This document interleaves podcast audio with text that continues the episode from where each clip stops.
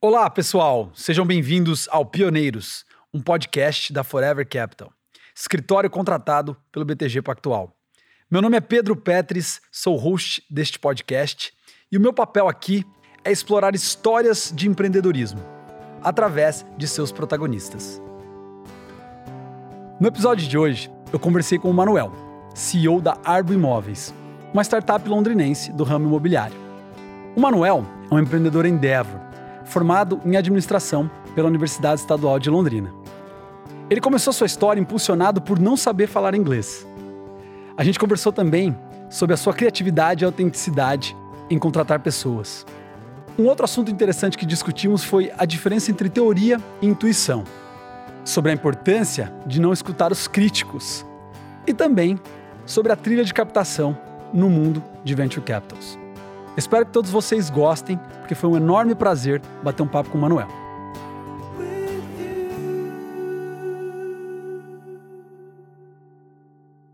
Senhor Manuel, muito bom, cara. Seja bem-vindo aí. Legal bater esse papo com você. Como te falei, um papo meu casual pra gente.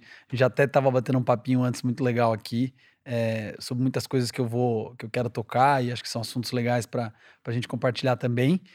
É, mas, cara, como eu te falei, eu, eu pensei em começar de uma maneira um pouco diferente, porque eu acho que a partir disso a gente vai conversar sobre diversos assuntos legais aí. Você sabe que antes da gente se conhecer, é, eu sabia um pouco da tua história, né? Tinha escutado falar da tua história de empreendedorismo aqui, né? Em Londrina, na região. É, e eu lembro que uma coisa que me chamou muita atenção na época foi que do dia para noite, numa cidade como Londrina, uma cidade que tem um, um, uma história no mercado imobiliário, né, mercado de construção, etc., muito forte. Do dia para noite, eu comecei a ver os meus amigos de balada virando corretor de imóveis. E eu falei, cara, por que, que esses caras estão virando corretor de imóveis, cara? Da onde que. Né? Na época eu mais jovem também não conseguia nem entender a conexão disso. Por que, esses caras estão virando corretor de imóvel, meu? Né? Não faz sentido nenhum, todo mundo jovem, baladeiro, né? Promotor de balada e tal. E aí descobri que tinha um tal de um Manuel que estava contratando tudo quanto é promotor de balada em Londrina para ser corretor. E eu queria que você contasse um pouquinho disso, cara. Da onde veio essa ideia, cara? Enfim, da onde surgiu tudo isso? Aí depois a gente vai batendo papo a partir daí. Pô, vem até um pouco antes, assim. Eu, quando eu era jovem, eu era sonho de brasileiro, né? Ser jogador de futebol. Sei que você também jogou lá nos Estados Unidos. E vim para Londrina para jogar num clube de futebol aqui, que é formador de, de atletas, e, pô, não deu certo. Eu sou franzino e queria ser meia-direita e não conseguia ser lateral, enfim, não deu nada certo. E eu falei para meus pais, pô, eu sou de cidade pequena, de família de classe média, não são nem ricos e, e nem passei necessidade na vida. Mas eu falei, ah, para meus pais, aí em Londrina não, aí em Congonhas não tem muita coisa para fazer. Eu vou ficar aqui em Londrina mesmo, vou fazer faculdade. Botando um passo para frente aí, eu entrei na faculdade de administração aqui da UEL e puta, tinha uma vergonha danada, porque no terceiro colegial, quando eu comecei a cursar aqui, meus pais me oportunizaram de, de fazer terceirão, todo mundo falava bem inglês tal. E eu, putz, vim de cidade pequena, falei, então acho que já começou aí. Porque uhum. eu falei assim, eu tenho que correr atrás do prejuízo. E não era na faculdade que eu tava pensando nisso, eu já tava pensando nisso. Antes, né? Eu falei, pô, preciso correr atrás do prejuízo. Quando eu entrei na faculdade, eu já tava com aquela agressividade de falar assim, puta, eu preciso ser alguém eu tô muito atrás de todo mundo. Uhum. É, não, não tenho herança nenhuma, não tenho negócio para tocar, é, não sei trabalhar da, da, da, das expertises da minha família, eu quero ser negociador, já sabia disso. E aí eu falei, pô, vou correr atrás, aí entrei em faculdade, em empresa júnior, centro acadêmico, fiz tudo que tinha para fazer ali, corri atrás de estágio. Só que o inglês me pegava bastante, eu fui para os Estados Unidos. Só que quando você mora em Londrina, é doido, mas no, no, fica intrínseco em nós londrinenses a agressividade no mercado imobiliário. Então aqui a gente uhum. tem as maiores construtoras do país de capital fechado. Uhum. A gente tem uma Gleba Paliano que se formou do nada, assim, e, e ficou lindíssima. E então o, o, o, londrinense ele é exportador no Brasil de mercado imobiliário. E aquilo lá ficou arraigado em mim. E quando eu fui fazer um, um, uma viagem para os Estados Unidos de fazer aqueles work and travel, uhum. tinha uma empresa de venda de imóveis e eu falava, meu, esse negócio aqui é muito diferente, povo arrumado tal. Isso há 14 anos atrás. E aí, quando eu voltei para o Brasil, eu comecei a fazer amizade com aquele pessoal, enquanto estava aprendendo a falar inglês, fiquei quatro meses lá. Quando eu voltei para o Brasil, eu via que os imóveis estavam cada vez melhores lançados, assim, tipo, tinha gourmet, tinha sacada com churrasqueira, tinha as coisas. Uhum. E do outro lado, o consumidor querendo brigar pelas construtoras, assim, ah, aquela ali tem aquilo ali. Então o consumidor começou a. O comprador de imóvel começou a ver diferenciais competitivos entre as, entre as construtoras. Só que no meio do caminho dos, dos corretores, continuava ali aquele aspecto do tiozão ou do picareta vendendo imóvel, ninguém bem informado. Tinha uma imobiliária em Londrina que se despontava, eu achei que ali tinha uma lacuna de negócio. E aí eu comecei a falar assim, pô, vou, se eu lançar uma imobiliária, eu vou cair na mesma lacuna de todo mundo. Outra, não tenho grana para lançar imobiliária, então vou ter que fazer um, um fake and make it aqui, né? No, no, no linguajar das startups, eu vou ter que dar uma... formar algum negócio diferente. E aí eu formei uma escola para corretores, só que não tinha corretora. Eu, eu mesmo era o, o, o, o primeiro, o primeiro professor e o primeiro aluno. E aí eu saía fazendo algumas técnicas que eu vi em, em, livros, livros gringos sobre funil de vendas há 14 anos atrás. Comecei a aplicar e comecei a vender. Quando eu comecei a vender, o primeiro dinheirinho eu já, pô, aluguei um escritório, pequenininho, não ganhava nada de dinheiro para mim. Colocava tudo no negócio de novo. E aí eu chegava no pessoal da, minha, da faculdade e falava, galera, vocês estão trabalhando, quando eu tava no, tinha passado por um noturno, trabalhando em shopping, vendendo terno aí, ganhando dois mil reais por mês, você vendeu um apartamento em um dia, você ganha cinco mil. Uhum. com aquele converseiro danado. Você sempre muito vendedor, já estava vendendo a ideia para os caras, é, né? Eu, acho que eu, eu, sou melhor do que vender ideia é, para o consumidor, é vender ideia para quem vai trabalhar comigo. E eu não tinha capital nenhum.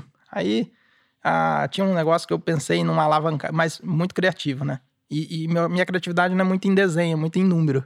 E uhum. aí eu comecei a pensar como faria alavancagem financeira em cima de apartamentos na planta. Tipo, eu compro agora, só dou uma parte do dinheiro durante a obra, quando eu vender, eu vendo sobre o upside do, do, do imóvel como um todo uhum. e saio desse negócio investindo só o pré-chaves, né? Em, em suma, é, eu fiz esse, esse, esse jogo aí, olhando, ensinando para os meus alunos ou uhum. pares de faculdade como que era a capital no futuro, o valor presente e o valor futuro. E a galera da faculdade é, comprou as tuas ideias? Aí dois comprou, dois compraram, depois ganharam dinheiro por sorte, uhum. né, por sorte. Mas aí o legal é que, meu, sei lá, com seis pessoas que estavam de amigos juntos, eu uhum. coordenando aquela maluquice ali, a gente vendeu um prédio inteiro de 80 apartamentos que estava parado. Um investidor, eu fui vender um negócio para ele, falou assim: ó, não, tenho, não quero comprar teu apartamento, mas eu tenho um prédio para vender, que tá, tá, na, tá ali parado, a imobiliária que tá lá não consegue vender, tô aí o desafio para você. Eu sei que em um mês, mais ou menos, a gente conseguiu vender os 80 apartamentos naquela maluquice de falar sobre mercado financeiro no mercado imobiliário. E aí, como essa molecada colocou dinheiro no bolso, ficou mais fácil. Né? Colocou o doce na boca dos caras, né? Aí todo mundo na facu queria, porra, vamos lá. Porque eu tinha dois caminhos há 14 anos atrás. Você ia trabalhar no escritório da XP. Uhum. E eu falava, ó, tem a XP, mas tem, o, tem aqui a, a, a, nossa imobiliária, né? E a nossa escola de corretores, não, nem falava imobiliária na época. E aí, começou a galera começar a trabalhar com a gente. E aí eu comecei a ver que eu precisava de mais networking, porque naquela época o mercado digital não era tão forte para você trazer leads, eu precisava de networking. Aí caiu na galera da balada. Falei, ó, oh, vocês ganham aí 3 pau por mês, 2 pau e meio por mês na época. Eu falei, oh, vocês querem ganhar 10 pau com o networking de vocês? Uhum. Então vem trabalhar, que eu vou ensinar vocês a venderem imóvel, enfim. E todo o dinheiro que eu ganhava eu ia reinvestindo, fazendo escritório, porque eu nunca tive grana. Daí eu ia investindo em escritório mais bonito, porque daí a galera fala, porra, isso aqui tá pegando. Uhum. E a galera começou a trabalhar lá, e assim foi a história. Durante oito anos dessa imobiliária, que, pô, pra mim deu super certo. Chegou uma fase de ter 150 corretores ali, a gente vendia uns 200 milhões de VGV ano. Cara, legal. É interessante como você fala um pouquinho sobre autenticidade ali, né? Você tentou, de alguma forma, sempre começou a fazer negócio de uma maneira diferente. Você olhou para o mercado imobiliário e falou, cara, legal. Londrina, como você falou, exporta muito é, produto de, de, construção e de mercado imobiliário. Mas eu preciso fazer diferente para que, as galeras, que a galera me note, né? Consiga me enxergar. É, e aí, cara, uma coisa que eu acho também bastante curiosa na, na, na sua história é que você, como você falou, sempre foi um grande vendedor de projetos, né? Você sempre conseguiu convencer essa galera a estar tá junto com você, né? Enfim, galera da faculdade, né? Como você falou. É, e aí, cara, me conta assim, essa galera deu certo? Eles ganharam dinheiro? Pô, ganharam. Você vê aí que tem uma galera, eu vejo que deu certo, porque você vê. Hoje eu passo nas, nas houses das construtoras de Londrina ou nas grandes imobiliárias, essa galera tá ali liderando times, hum. ou são gestores das incorporadoras. Legal. Uma galera que fala, puta, esse cara antes vendia relógio no shopping, hoje ele é o maior gerente de uma incorporadora em Legal. Londrina, de uma incorporadora que é, das, é, a maior de capital fechado do país. Legal, então você consegue ver esses pupilos por aí no mercado ainda. Ah, e era muito bacana, porque eu era, eu era molecão e depois de um determinado tempo, quando a empresa tomou uma atração, começou a vir gente mais pesada. Então uhum. eu tinha que liderar gente que já sabia do mercado imobiliário e que era o dobro da minha idade, né? Sim. Só que o, o, o legal nessa história é que você saber que você não, não adianta só vender o projeto para o time, né? Tem que vender o projeto para o mercado.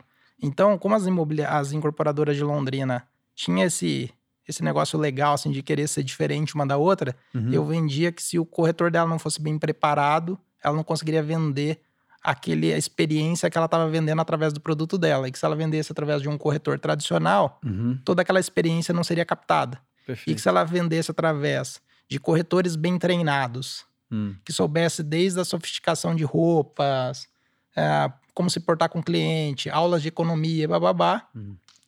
aquilo ali seria diferente. Só que também não vendia coisas que eu não entregava, né? Então uhum. eu passava o meu dia inteiro fazendo treinamento para esses corretores de mercado financeiro, de notícias. Cada dia tinha um mote na matinal. Eu era frito de, de 3G, de Jorge Paulo Lema e do professor Falcone. E aí eu falava, pô, tem que fazer um negócio de PDCA ali. E tinha na, na, lembro que na Ambev tinha matinal e a vespertina, eu fazia todo dia com eles. Matinal, treinamento, uhum. e, colhi, e colhia os resultados no final do dia, vespertina. Então virou uma indústria ali uhum. e pau na máquina. Foi isso que foi a história. Pois, você falou de, de Falcone. Eu ia te fazer uma pergunta sobre se você acha que a sua característica naquele momento ali em, em construção era mais sensitiva ou se tinha muita metodologia, né? É, e aí você falou do Falcone, que eu também, porra, compartilho muito, é, gosto bastante dos ensinamentos do professor Falcone, gerenciamento pelas diretrizes ali, né? Enfim, é, acho que é super interessante. Para quem não conhece, vale muito a pena. É, mas o que, que, você acha? Era mais uma coisa sensitiva do tipo, puta, eu, eu tenho sensibilidade aqui de que se eu trouxer essa galera que, que, que tem network na balada, eles vão vender ou não? Tinha bastante metodologia ali no que você fazia? Então, então como puxando a história lá desde o futebol, assim, eu sempre me senti atrás. É, eu sempre tive uma boa conversa, claro, uhum. e desenvolvi cada vez mais isso aí, entendendo de psicologia, lendo, mas eu sempre fui um leitor ávido. Uhum. Só que eu era um cara que assim, eu tinha que terminar de ler um livro para depois começar outro. E se eu não aplicasse aquilo que eu tivesse aprendido, para mim aquele livro não tinha valido. Sim, livro como. É, eu sempre falo que livro bom é aquele que muda a sua atitude. Ele muda algo do ponto de vista da sua ação. Você terminou de ler aquele livro, você, a partir dali começa a agir de maneira diferente. E, né? e eu sempre naquele, naquela, naquele pensamento de que eu estava atrás. Uhum. E, e, eu falava assim: se eu estou em Londrina, eu estou atrás do pessoal de São Paulo. Então, já que eles têm os melhores professores lá, vou aprender com os livros. Então. Embora... E você acha que é porque você veio de Congonhas, que é uma cidade pequena, que te deu essa sensação de estou atrás? É, eu acredito que sim. Porque eu acho que principalmente eu lembro que eu tinha uma, uma frustração com o inglês. Que todo uhum. mundo falava super bem, eu precisava correr atrás, e eu sempre achava que eu estava atrás de todo mundo. Uhum. E, e, eu acho que a competição do futebol também. Sim. Eu sou um cara muito competitivo. Mas também acredito que o treino acho que também do futebol, treino faz a diferença. Treinar, Sim. treinar, treinar. E embora eu seja um cara comercial, eu era o nerd comercial. Uhum. Porque todo, todo comercial é muito contador de lorota e não tem muito conteúdo por trás. Uhum. E eu era um consumidor, era e ainda sou um consumidor de livro, podcast, porque eu acho que são esses canais que te dão pensamentos profundos uhum. e técnicas profundas. Uhum. Então, se você lê coisas é, rasas, pensamento não vai vir um pensamento tão, constru, tão construído. Uhum. E naquela época não tinha nada de sentimento, porque eu lembro que o Jorge Paulo falava nas entrevistas dele no YouTube, falava, ó, oh, você tem que ir atrás de um cara que tem vontade de fazer. Eu não quero um cara é, que tenha só hard skill, mas uhum. ele tem que ter uma soft skill e tem que ter um, uma água batendo na bunda. É, ele falava que é o PSD, poor, smart, with a deep desire to get rich, né? Que é tipo pobre, né? Ou seja, com classe baixa, inteligente e com um desejo absurdo de se desenvolver, de ter sucesso, né? Enfim, de vencer na vida. E aí, eu falo, pô, na faculdade não tem só esses caras. Eu falo, puta, então onde que eu vou achar o cara que. O cara que tá vendendo terno ali à noite no shopping, hum. tem um puta networking e, e, quer vencer na vida e quer Sim. ver o dia, né? Porque o cara entra no shopping de, de dia, ele não sabe se já tá à noite ou não, uhum. um baita estresse.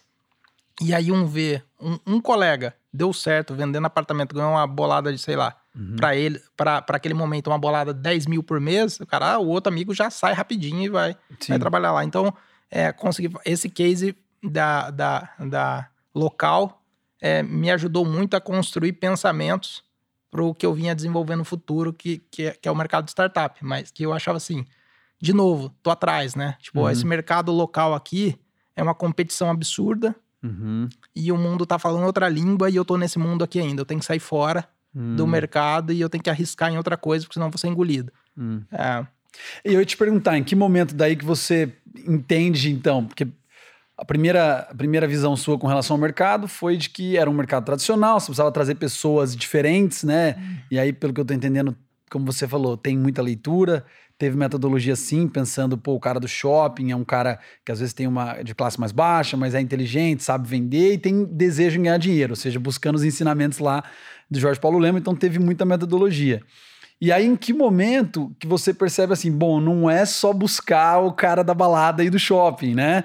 É, é para eu de fato me destacar nesse mercado da maneira com que você sonhava e sonha ainda, né? O sonho é bem grande, já a gente vai chegar lá. É, em que momento que você falou, puta, eu acho que vale a pena eu, eu dar uma pivotada nesse negócio e, e, e começar a levar isso para uma outra realidade? É, eu vou, eu até chegar nesse negócio do pivotar a cabeça e ir para outro mercado, mas eu, eu entendi o seguinte: não adiantava ter time, mas eu precisava ter bons clientes. E que se eu não agregasse a esses bons clientes, eu teria que forçar uma venda. E na verdade eles teriam que comprar de mim. Então, se eu trouxesse um, um ferramental diferente para as construtoras de Londrina, eles comprariam de mim sem que não tivesse concorrência, mas eu tinha que estar muito à frente do mercado. O que quer dizer? Falando que há seis, sete anos atrás, nos falava em trade marketing dentro de Londrina, e aí, quando eu estudava muito e vinha com uma boa apresentação robusta de como fazer um trade marketing para construtoras que não era a, a, a, vencedora de mercado, que ela poderia alcançar essa vencedora de mercado com estratégias diferentes e aquilo com uma robustez de pensamento, eu não precisava vender para ela. Eu só uhum. mostrava a metodologia para ela, ela já, me, já comprava de mim. Uhum. Então eu, eu aprendi assim que para eu construir algo robusto, eu precisava vender para pessoas robustas. Hum. E, e, aí, se eu conseguisse vender para pessoas robustas ou para empresas robustas, aí eu teria um diferencial competitivo. Mas quando o, eu via 2015, aconteceu. Acho que tem, tem um, livro que eu gosto bastante, e, e olha que eu sou longe de ler livro de. É, tido como de psicologia, eu gosto muito de ferramental, né? Uhum. Mas tem um livro que. que eu esqueci o nome do livro, ele é é mais esperto que o diabo. É. Que ele pega e fala, e eu só fui entender isso depois, que ele fala que toda grande depressão é, da tua vida traz a maior flor ou o maior fruto, a semente traz algo de bonança de igual, de uhum. igual força. E, em 2015, é, o mercado imobiliário dissolveu. Foi uma, foi uma lástima. Uhum. Ainda consegui saber assim, ó, não posso ter ego. Eu acho que é uma das coisas que eu trago muito para minha vida é sempre assim, ó, tô tendo ego ou não tô tendo ego, porque o ego acaba com a pessoa uhum. ou acaba com o profissional também.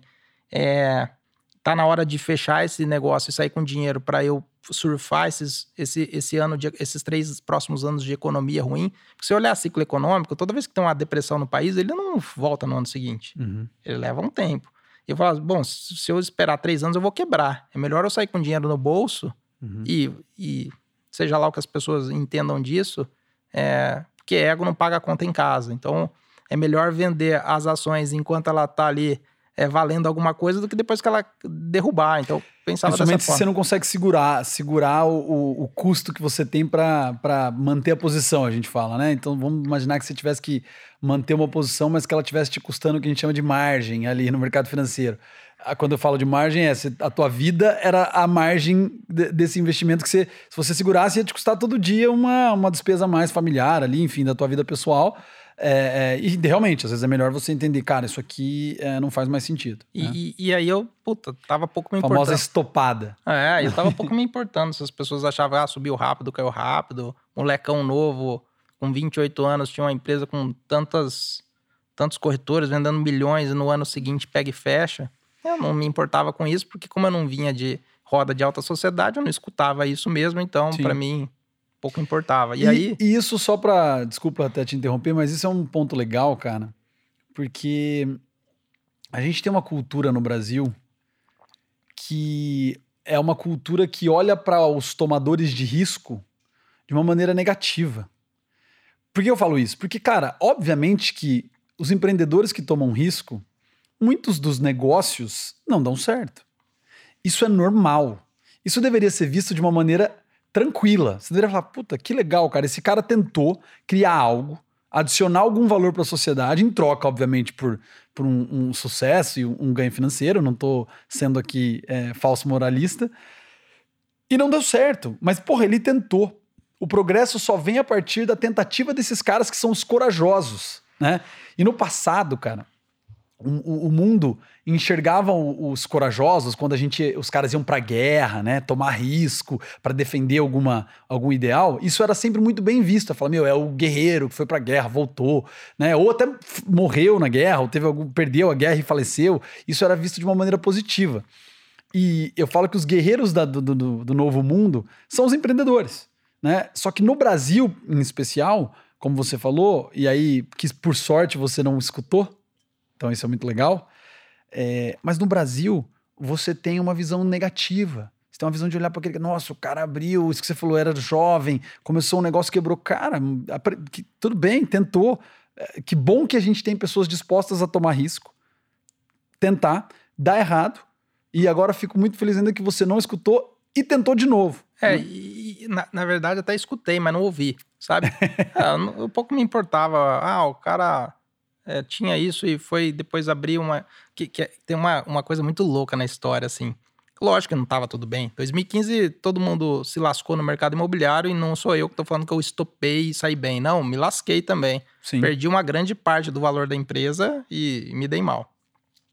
Agora, o mais engraçado da história é que quando veio esse negócio, eu consegui estopar rápido porque eu olhei para São Paulo e comecei é, a ver a, a, galera, sei lá, da Quinta Andar, ou, é, começando a sair notícia, fazendo coisas diferentes. E era um mindset que eu já tinha dentro da imobiliária, porque esse negócio de dar aula sustentou a, a minha antiga imobiliária por um tempo. Uhum. Depois, como eu era jovem, eu comecei a estudar muito mercado digital. E a, e a imobiliária foi otimamente bem uhum. colhendo leads no mercado digital. Foi um dos primeiros clientes isso da RD. quando? Que ano é isso?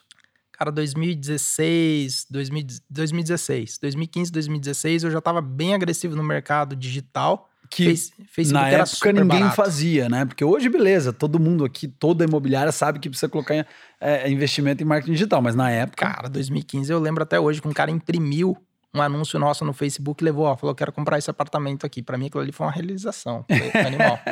e, e, e 2015 eu tinha construído uma sede super, super legal, super hype, assim todo de vidro, colocando os corretores todos para cima e feito uma gourmet e uns lugares de convivência ali em 2015 sei lá onde tinha Já visto. com cara de startup. Com cara de startup. E aí comecei a investir no mercado digital e eu puta, procurando o mercado digital. Consumia muito o mercado digital, muito. E eu vi a galera começando a fazer startups nos Estados Unidos super top. Depois veio o pessoal da Quinta Andar fazendo super legal aqui no Brasil. E aí eu falei, porra, eu entendo desse mercado barriga no balcão já faz oito anos, chorando e dando risada sobre esse mercado, Sim. tomando balão de corretor. É, meu, barriga no balcão demais. Eu sabia vender. Sabe as dificuldades. É, lançamentos, eu sabia trabalhar, mercado de terceiros, é, mercado de locação. Tinha, viven tinha vivenciado aquilo há oito anos muito forte. E eu tinha 28 anos, eu tinha começado. Eu tinha 29 anos, eu tinha começado com 21. Então, porra, eu tenho bastante horas de voo nisso aqui. Uhum. Gosto de tecnologia e eu tô abraçando os dois mundos. Eu já tenho 29, consigo falar com a molecada de tecnologia facilmente e consigo falar com o mercado imobiliário facilmente, porque já tenho bastante hora de voo, sei, sei, sei muito sobre isso aqui. E aí, junto com isso, o mercado imobiliário ruindo em, em 2017. 17, isso, perfeito. Ruindo. 2015 começou a ruir em São Paulo, 16, aqui em Londrina, 17, puf, caiu tudo. Uhum. E aí eu falei, pô, vou. Fome com a vontade de comer, né? vou sair fora desse negócio tradicional e vou pular pro digital e recolher um pouco do dinheiro do que eu tinha, já estava dissolvendo, vou recolher o restante que tem aqui. E, e o mais engraçado da história é que é, no dia que a gente vendeu a empresa, o que tinha de residual da empresa, é, a gente vendeu, passou o final de semana, no outro dia eu estava trabalhando e eu tinha alugado, é, a gente tinha vendido para uma outra imobiliária de Londrina, e no meio do caminho a minha, a, a minha sede, eu tinha vendido para um, tinha vendido os móveis e alugado o alugado o meu aluguel que eu tinha feito um build suit lá para um coworking. E aí quando eu vendi para essa imobiliária, eu tive que fazer seis meses de garantia dessa venda. No dia seguinte que acabou os seis meses de garantia, eu, puta, passei o, o final de semana refletindo e falei, e aí? O que, que vai ser, né? Não, não, não dá para parar. E, pô, e com aquela sede de nunca ficar para trás. E aí eu falei, pô, vou montar uma, uma startup que na minha cabeça não, não era como é hoje a Arbo. E vou começar a prestar serviço para as imobiliárias se digitalizarem isso em 2017. Já no. Meu, 2017 eu vendi, 2017 eu abri a árvore. E o engraçado, eu falei, sem ego nenhum, tinha o coworking lá, eu fui lá e abri, na, eu e minha esposa, nas, numa salinha de onde era antigamente a minha, minha empresa toda. Ah, eu fui legal. lá e aluguei um espaço lá dentro e a galera, pô, eu lembro de tinha uma zoeira, pô, o cara quebrou e agora é maluco de abrir uma salinha ali dentro, tem vergonha na cara. Pô, tinha uhum. muita vergonha na cara, né? Tanto vergonha na cara que eu sabia o que eu ia fazer, né? e, e, aluguei lá. O mais louco dessa história é eu ter voltado para casa dentro de uma salinha. Sim. Eu que até achava estranho. Eu só uhum. saí de lá, nem porque o espaço era ruim, é porque a proprietária do coworking falava: Mano, estragou uma tomada aqui, o que, que eu faço? Onde eu falava? Meu, eu tenho que trabalhar, não vou ficar aqui nesse coworking, não, vou mudar de coworking. Legal, cara. Muito bom. E beleza, aí você começa na salinha, você e sua esposa, que também é, trabalhava no mercado, no mercado imobiliário né? É, e a ideia, como você falou, é, era, um B2, era um B2B, né, inicialmente, né? Então era você é, ir para aquilo que tinha robustez, né? Preciso dar ferramentas para quem já é robusto, né? É, mas na tua cabeça ali, qual era a ideia inicial da Arbo? Era... Ela nasceu com qual propósito? Eu, eu achava assim, que eu precisava digitalizar as imobiliárias, não com esse propósito tão tão denso naquele momento. O propósito hoje já é até outro, né? Uhum. É, é continuar no mercado imobiliário, mas eu falava, boa, eu preciso ajudar é, outras empresas a ficarem parrudas, porque esse pessoal não estão no jornal ainda. E na época eu não tinha nenhum CTO junto. Eu fiz uma salada que eu já havia feito na DMX. Eu repliquei essa salada é, de software em outras pessoas. Então eu peguei um CRM de mercado, uhum. é, liguei num RD Station e depois liguei num e num Typeform da Espanha que tem um formuláriozinho ali mais legal do que um do que um Google não, Forms do ali. Que um Google Forms, que eu podia uhum. colocar uma carinha, ninguém sabia o que era aquilo. Uhum. E eu comprei o Premium, que ninguém dá pra ver que tava o ponto Typeform lá em cima. Então eu colocava ponto Arbo ali em cima, todo mundo achava. e eu não falava que era uma inteligência artificial, mas o povo achava que era, eu deixava achar que era. Então você usou ferramentas terceirizadas? Terceirizadas. Meu, chegou uma hora... Sozinho? Sozinho. Tinha uns 15 softwares mexendo. é, quando eu aprendi a, a, usar. Como que era o nome do software? Ainda a gente usa lá, é. Ué. Ah, não me lembro. É um, como se fosse um, uma tomada que você vai plugando um monte de softwares, ele conversa com todos eles, né? Ele faz uhum. uma API uhum. com todos eles. E eu aprendi a botar tudo aquilo. E aí eu falei, ah, pô, agora eu preciso dar uma cara para minha, pra minha empresa, né? Porque, pô, ficar usando o site principal, o white label principal de um, de um CRM vai ser feio. Uhum. E aí a minha grande ideia, no, nos cinco primeiros clientes eu usava essa salada, todo mundo sabia que era um monte de software e, e boa. Uhum. Mas resolvia? Mas resolvia. Uhum. E eu ganhava um, um, um, hoje chamado take rate, eu ganhava uma comissãozinha sobre as vendas que tinham ali. Até uhum. o, o dono da imobiliária começou a reclamar, porque, pô, se o cara entrou pela minha porta, que eu tenho que te pagar comissão também. E aí o MVP começou a ir torto, né? Uhum. Aí eu tinha que abrir as pernas, aí em parte, é, sem sexismo, mas eu tinha que é um jargão, né? Falar, pô, tive que ceder uhum. e E aí eu, pô, eu falei, esse negócio não, não, vai dar, não vai dar certo desse jeito, não. Tem que ir mudando o jogo aqui. Uhum. Porque senão o cara vai ver o que eu tô mexendo aqui e vai contratar todos esses softwares separados. Então eu vou ter que esconder isso aqui. Uhum. E aí, como eu falei, eu fui lá e fui numa empresa de software e falei assim: ó, eu quero que vocês façam que esse site desse software que eu compro vire um white label com outra cara. É como se fosse colocar um adesivo em cima, Uhum. com um mapa. Porque eu via que o legal do Airbnb lá era o mapa e que cliente tem que buscar por localização, que é, que é o Sim. justo. Sim. E eu pedi para eles fazerem isso e era super complexo, mas depois de seis meses aquilo ali é, apareceu. E o cara que tava fazendo aquilo ali tinha tido um puta, que hoje a gente chama de track record, né? Uhum. É o único track record que tinha na cidade de Londrina em startup. Ele tinha vendido pro iFood a dele. Moleque nerd, mas no limite, assim. Mas um nerd desembaçado, assim. Conversava e tal. Eu falei, esse aí é bom. Esse aí é bom. Esse você não achou na balada, né? é, esse eu não achei na balada. Eu contratava ele e, boa, eu sabia de todos os podcasts que se eu não tivesse um CTO não tinha nada Uhum. e que aquela embrameira toda de software que eu tinha amarrado não ia longe, não ia escalar. É o cara, um dia eu chamei ele, ele depois ele me contou que era dia do aniversário dele, ele deixou de comemorar o aniversário dele, o Marlon. E eu chamei ele e eu já tinha uma sedezinha assim, um escritório num, numa- num, num, num prédio corporativo. Tinha lá umas 10 pessoas trabalhando comigo, porque eu falava para os clientes que todos aqueles softwares todos eram amarrados. Uhum. Mas na verdade era um passando Ctrl C, Ctrl V para outro software. Então eu tinha um monte de gente fazendo Ctrl C, Ctrl V dentro do, dentro do escritório. Inclusive o, a mensagem que chegava direto para o corretor, que eu falava que imobiliário tinha que trabalhar até a noite, porque o cliente procura principalmente imóvel à noite. Hum. A gente trabalhava à noite. Chegando o e-mail, a gente pegava Manual. padrão de e-mail, padronizava assim, ó, pega o primeiro nome da pessoa, Uhum. cola no WhatsApp, dá um Shift Enter, coloca o telefone, Shift Enter, coloca o e-mail, Shift Enter, um lead da árvore, sei lá, Sei. sei lá, mais um lead da árvore. E a gente mandava pro pessoal à noite, só que era um monte de gente Uhum. da faculdade, um monte de gente que tava, meu, 19, 18 anos, Uhum. lá comigo na pira de fazer startup, dando Ctrl C, Ctrl V com seis clientes, pagando um SaaS lá pra gente. E aí eu chamei o Marlon para fazer esse a, a empresa de software dele para fazer esse essa maquiagem para ninguém saber que a gente tinha todos esses softwares por trás. Uhum. E aí, pô, o software é de vocês? É, tipo, fake que é esse fake until make it que as, Ah, as mas era, né? têm. No fim das contas, era. É, era Você nossa. estava buscando soluções de mercado e criando uma solução robusta o suficiente para entregar o que o cara precisava. Perfeito, a Porque, gente é- porque no fim das contas é aquilo. Tá bom, faz você, é, né? Ah, a gente antecipou o futuro, né? A É. gente fala, eu falo que a gente não. É, a gente o- não o- vende o que não tem, a gente só antecipa o futuro. Pioneiros, cara. O nome, É, do, o nome do podcast é Pioneiros. Aí, muito bom. Pioneiros. Aí o Marlon chegou lá e falou: Porra, como é que você faz isso? Expliquei pra ele, eu falei, cara, tinha escutado um podcast assim, eu falei, puta, preciso ter um CTO. É esse o cara, esse moleque é desenrolado. Liguei pra ele assim, era sete e meia da noite, oito horas da noite.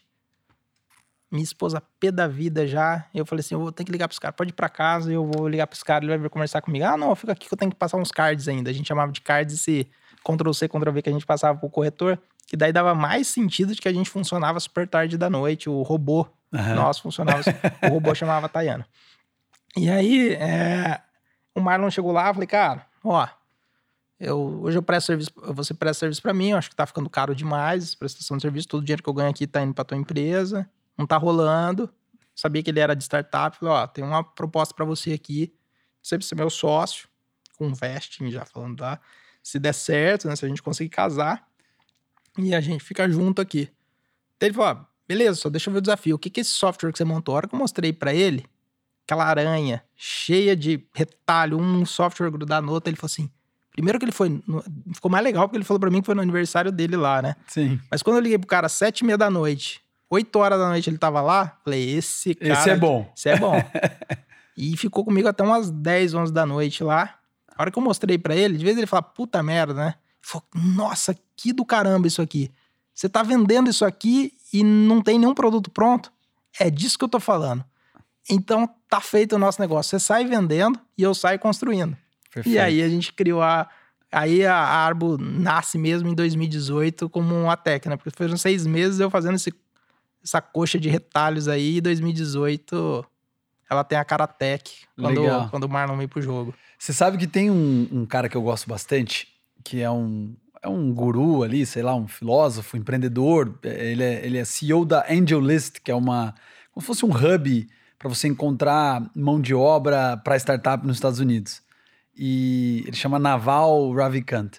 E ele fala o seguinte: se você conseguir aprender a vender e a construir, você vai ser. É, ele fala unstoppable, né? Vai ser, ninguém vai te parar. Né? Ninguém vai conseguir te, te parar. O teu sucesso é garantido. E eu achei bacana que você uniu nessa conversa, você e o Marlon, o Marlon falou: Cara, eu preciso de alguém que venda. Você já tá vendendo essa coxa de retalhos aqui. Eu sei construir. Vamos unir essa história, né? E vamos construir um projeto de sucesso. E aí, cara, é, eu sei que você é um cara extremamente, como a gente falou desde o início da tua história, é um cara que tinha um talento para vendas, né? Só que aí eu sei que quando você esse projeto inicia, você precisa pensar, bom, preciso vender agora para investidores. Eu preciso convencer esses caras de que o meu negócio faz sentido, porque a gente sabe que é, é uma trilha que demanda muito dinheiro, pelo menos para você conseguir atingir os objetivos que você tem. É, então eu queria que você contasse um pouquinho dessa, dessa início de venda já. E legal, como que começa a vender, cara? Assim, isso a gente tá falando do quê? 18, 19, começar a vender para investidores. É, para investidores. É, em, em 18, como a gente estava tava começando a vender para os primeiros clientes um produto é, inicial, e a gente vendia, e eu sabia que não adiantava eu sair para vender aquilo lá em São Paulo. Eu vendia para o interior de São Paulo, para falar que a gente estava no estado de São Paulo, para Londrina, Maringá. E a gente fazia isso no bootstrapping mesmo, né? É, uhum. de levantar pela própria botina ali e o próprio dinheiro que a gente ganhava a gente vestia. Era pouco escalável? Com certeza era pouco escalável. Mas eu, eu, eu não acreditava, e eu acho que eu estava até certo nisso, de que é, um PowerPoint ia conseguir captar é, dinheiro para a Arbo. Porque não é um mercado tão fancy assim. O mercado de property tech não é igual o mercado de fintechs, enfim, que você coloca uma boa ideia, já mostra que é escalável, até porque o brasileiro tem muita desconfiança que você vai tomar muito bypass e, e que então, não vai saiu sem sales pitch, inicialmente. Sem, sem sales pitch. Inicialmente. Eu, né? eu, eu achava que aquilo ali primeiro eu precisava conquistar uma pequena massa uhum. e ter um, um, produto minimamente viável, porque eu, eu, eu não tinha nenhum MVP. Eu estava vendendo um acochambrado de softwares, então nem MVP era. Quando o Marlon entrou, ele precisava de uns seis meses para criar pelo menos o um MVP. Uhum. Se um fundo chegasse a investir na gente, ia falar, pô, tem um monte de software amarrado aqui, não rola. Uhum. Então, quando ele começou a, a, construir, eu falava, putz, beleza. Agora eu preciso ter pelo menos um, alguns KPIs uhum. melhor organizado, porque eu achava assim que você pode sair um pouco mais tarde para captar dinheiro. Uhum. Só que você não libera tanto equity. Porque tem muito erro de, de, de startupeiro de sair, bons produtos, empresas legais, mas o grande erro não foi lá no final. A venda se eu fiz para um grande Series B, um Series C, você vê que o grande erro dele foi a largada que ele deu lá no fundo anjo, que ele já deixou 10, 15% da empresa, uhum. ou no seed money, que ele deixou lá 20% da empresa, e já começam os sócios ali com 60%, 70%. Uhum. E eu acreditava que se eu, eu, eu, eu tinha uma fé que não adiantava fazer um negócio para jogar pequeno. Uhum e que eu via os cases e que valia a pena eu retardar a captação no primeiro ano uhum. para eu me sair melhor no futuro, para eu ter mais manga para trabalhar no futuro. Então eu fui ganhando dinheiro com o próprio resultado, isso é mais lento, uhum. não é o normal de uma startup fazer. Fui ganhando dinheiro mais lento, até um momento que, putz, eu cheguei assim e falei, ah, dá para encarar uma grande empresa. Dá para encarar uma grande empresa e sempre fui fuçado em vender ideia. E aí, a primeira empresa grande que comprou o software da Arbo foi a Elbor, que é capital aberto na, na bolsa e é de São Paulo. E eu consegui emplacar um modelo de vendas em três ou quatro empreendimentos deles. Uhum. E aquilo também deu uma sustentação financeira maior, enfim, para a empresa. Embora Isso não... tudo ainda é bootstrapping, tudo, ainda tudo sem, investimento sem investimento terceiros. Só que eu acreditava assim, o jogo não está aqui em Londrina. Então eu Fiz um acordo em casa, ó. Vou dormir no ônibus de segunda. Uhum. Para quem conhece Londrina, tem um ônibus que na meia-noite sai de Londrina, às seis da manhã ele tá em São Paulo, você já não perde o dia no voo. Uhum. Mesmo porque eu nem tinha grana naquela época, eu tava bootstrapping para comprar voo. Ia só de busão. Só que eu acreditava que o jogo tava lá. Uhum. E que eu tinha uma vantagem de contratar pessoas em Londrina, que tinham seu, seu devido custo, bom para a cidade, mas bem mais abaixo do que as de São Paulo, mas que eu tinha que ter um esforço meu de controlar a empresa de Londrina, Uhum. mas está em São Paulo. Então eu Uhum. pegava o ônibus toda segunda-feira e quinta-noite eu pegava o ônibus de volta e voltava. Então eu, dividia muito a minha agenda. Acho que eu, eu trabalhava, meu, eu passei vários perrengues, vários, vários. ó. Um dia dá para fazer um livro de perrengues e de, e de, e de growths que eu aprendi é, lá em São Growth Paulo. hacks, né? gro- Growth growth hacks. hacks, lá em, É. lá em São Paulo, de como tomar banho, de como ficar hospedado mais barato, enfim, s- sei São Paulo tanto quanto um paulistano. E aí eu dividi a minha agenda muito em conhecer gente, nunca Uhum. ficar parado, conhecer Uhum. gente e vender, conhecer gente. Comecei a vender para algumas imobiliárias em São Paulo Uhum. e comecei a vender também para imobiliárias de bairro que eram fracas, mas pelo menos já posicionava meu mapinha ali em São Paulo. E já fala o que que você estava vendendo para o pessoal entender É, o que, o- que a Arbo eh, que- faz, o- fazia ou, enfim, É, faz hoje. nessa época, o que a Arbo, e o que a Arbo faz? Ela veste uma imobiliária, Uhum. ou seja, ela é um B2B, Uhum. para ajudar essas imobiliárias a ter uma experiência para clientes, os clientes dela muito boa, digital. Então é uma empresa B2B2C e a gente ganha dinheiro faz- ganhando um take rate, ganhando um pedaço da comissão desses corretores. Por quê? Porque o mercado ele é muito ineficiente. Eu vou dar uma pausa na captação e falar o porquê que a Arba existe. O mercado ele é muito ineficiente porque quando eu, eu tenho uma imobiliária, geralmente 50% do meu faturamento, do dinheiro que eu ganho, vai para o corretor que captou e para o corretor que vendeu. Então fica só 50%. Uhum. 35% vai entre custos fixos e variáveis. O dono da imobiliária geralmente não sabe o que é EBITDA, mas ele acha que o lucro dele é em torno de 15%, e se ele vendeu bem no mês, tem mais dinheiro, no mês falta, mas o, a margem de lucro dele é pequena, 15% da comissão total. dá comissão total. Uhum. E de vez em quando ele passa meses sem vender e a média dele no ano dá 10%, então é muito pouco. E, e às vezes ele olha assim, ó, o corretor tá ganhando 25% da comissão e eu ganhando 10 sobre o todo, mas tô ganhando 10, se a imobiliária dele é pequena, vale a pena ele voltar a ser corretor e não ter imobiliária com custo fixo e, Uhum. e botar, o, ah, botar o couro na reta. E aí eles desistem.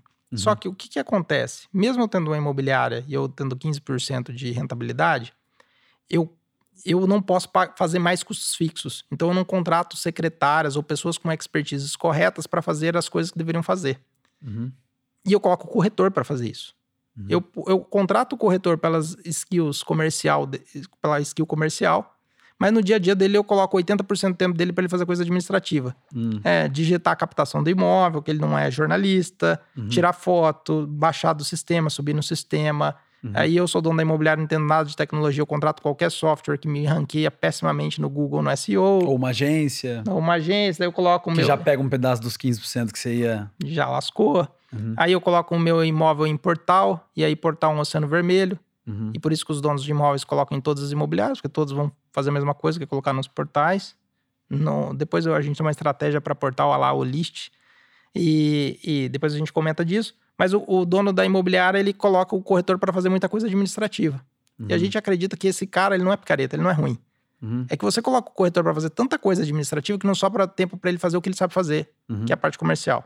Uhum. Então, o que, que a Arbo faz? Ela vai lá e investe uma imobiliária, ela continua com o nome dela, então a gente tem a cabeça meio de expansão igual a XP, que é, pô, Igual Eu- BTG, né? é, igual a BTG, pô, BTG, vacilei aqui.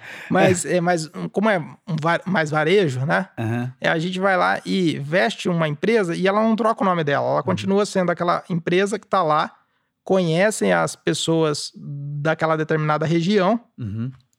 Que tem o seu louvor e, e- e tem que ganhar o bônus sobre isso.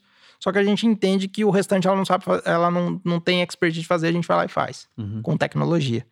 Então, é, o que a gente faz é dar experiência.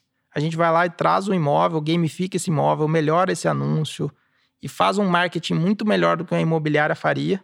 A Uhum. gente banca esse marketing porque ela não tem recurso suficiente para bancar esse marketing. Esse, esse, essas pessoas que estão vendo no mercado imóvel acham bacana, porque a gente segue essas, com várias técnicas de marketing digital, a gente segue essas pessoas é, numa trilha digital até que ela dá um match com o imóvel.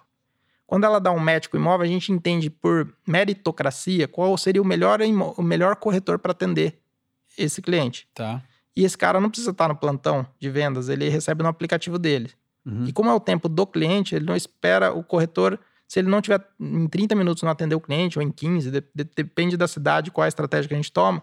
Se ele não atender o cliente, cai para outro corretor, porque é, é, é, a satisfação do proprietário vender bem. Porque Sim. se você não vem, se você não atende aquele lead rápido, você perde a chance de vender aquele imóvel. Sim. O, o, o lead na internet ele tem um timing. Sim. Se você demorar, você perde a venda. Então a gente faz é, essas nudges. Nudges em inglês é como se fosse a teoria teoria da, do incentivo.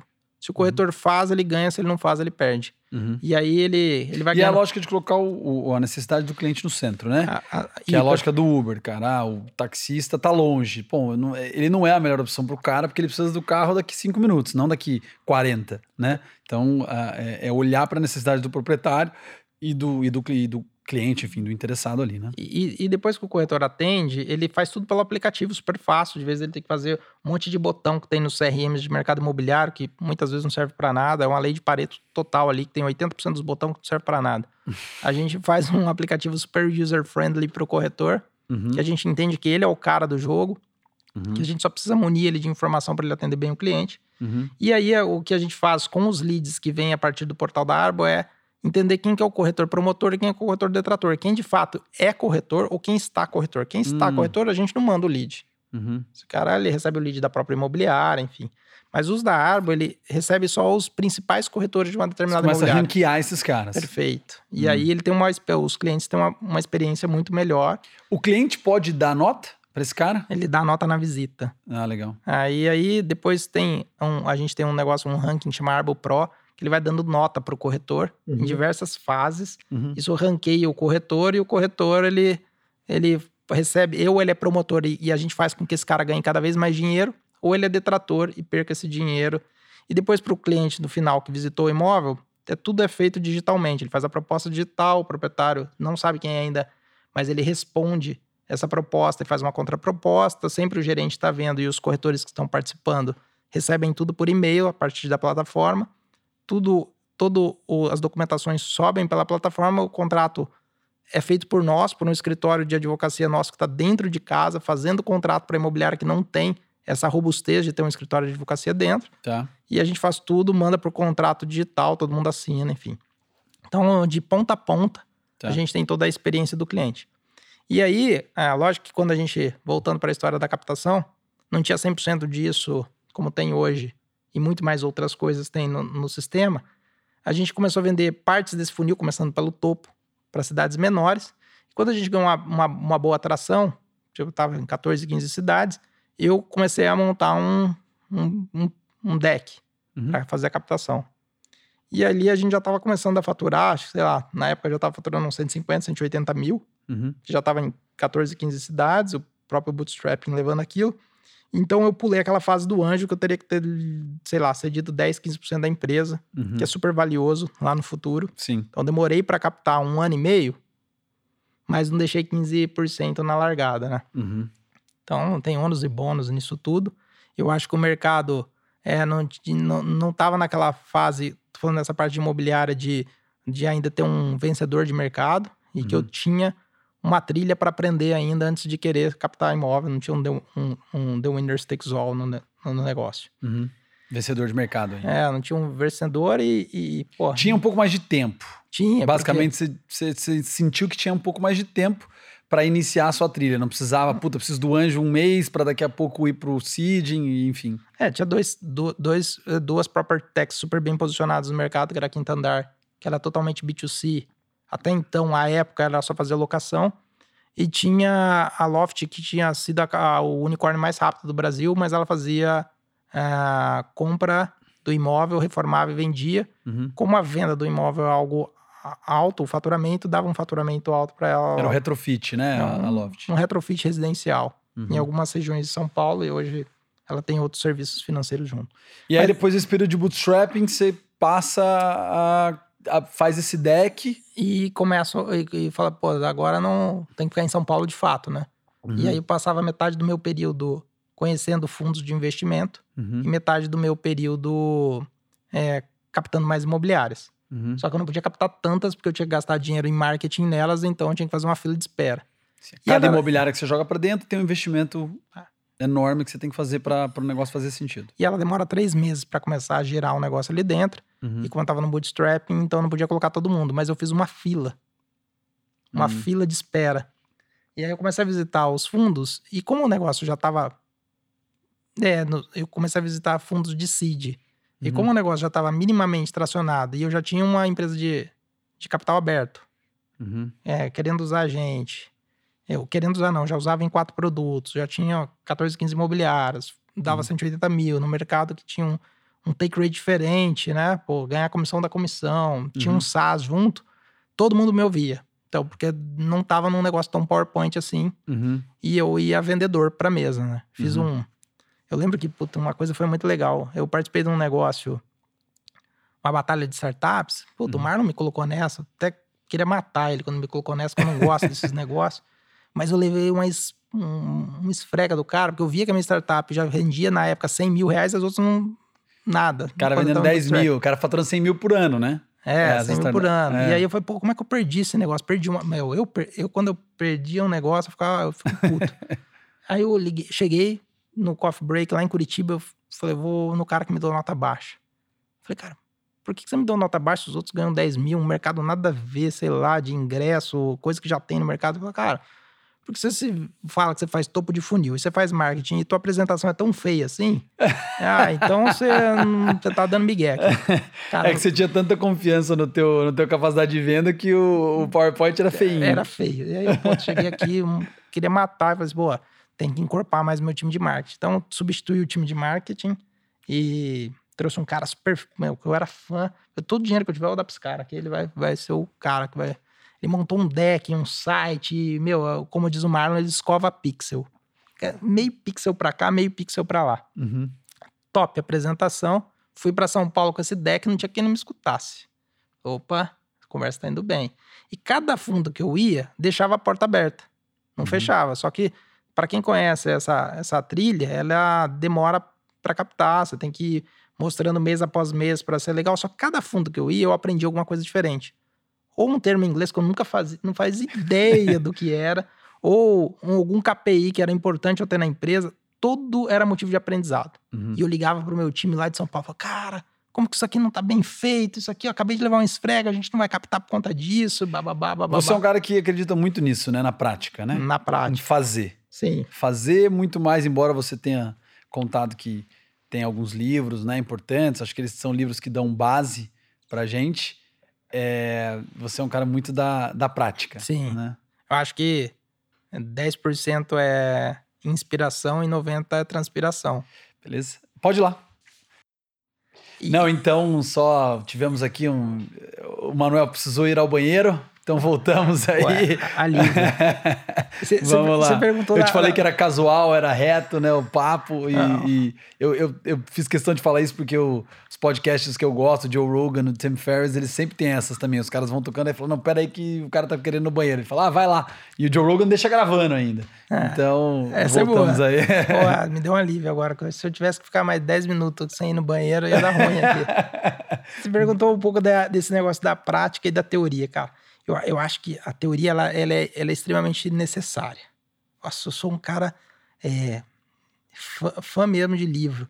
Só que eu acredito que se eu ler alguma coisa, se eu escutar alguma coisa, ou se eu escutar alguma coisa, e não é só livro, mas também uma reunião, eu tenho que estar mais ouvindo do que falando, porque o, o cara que ele entende ser um bom comercial, ele tem que falar menos, não mais. E o cara que acha que ele é bom comercial, ele fala muito, né?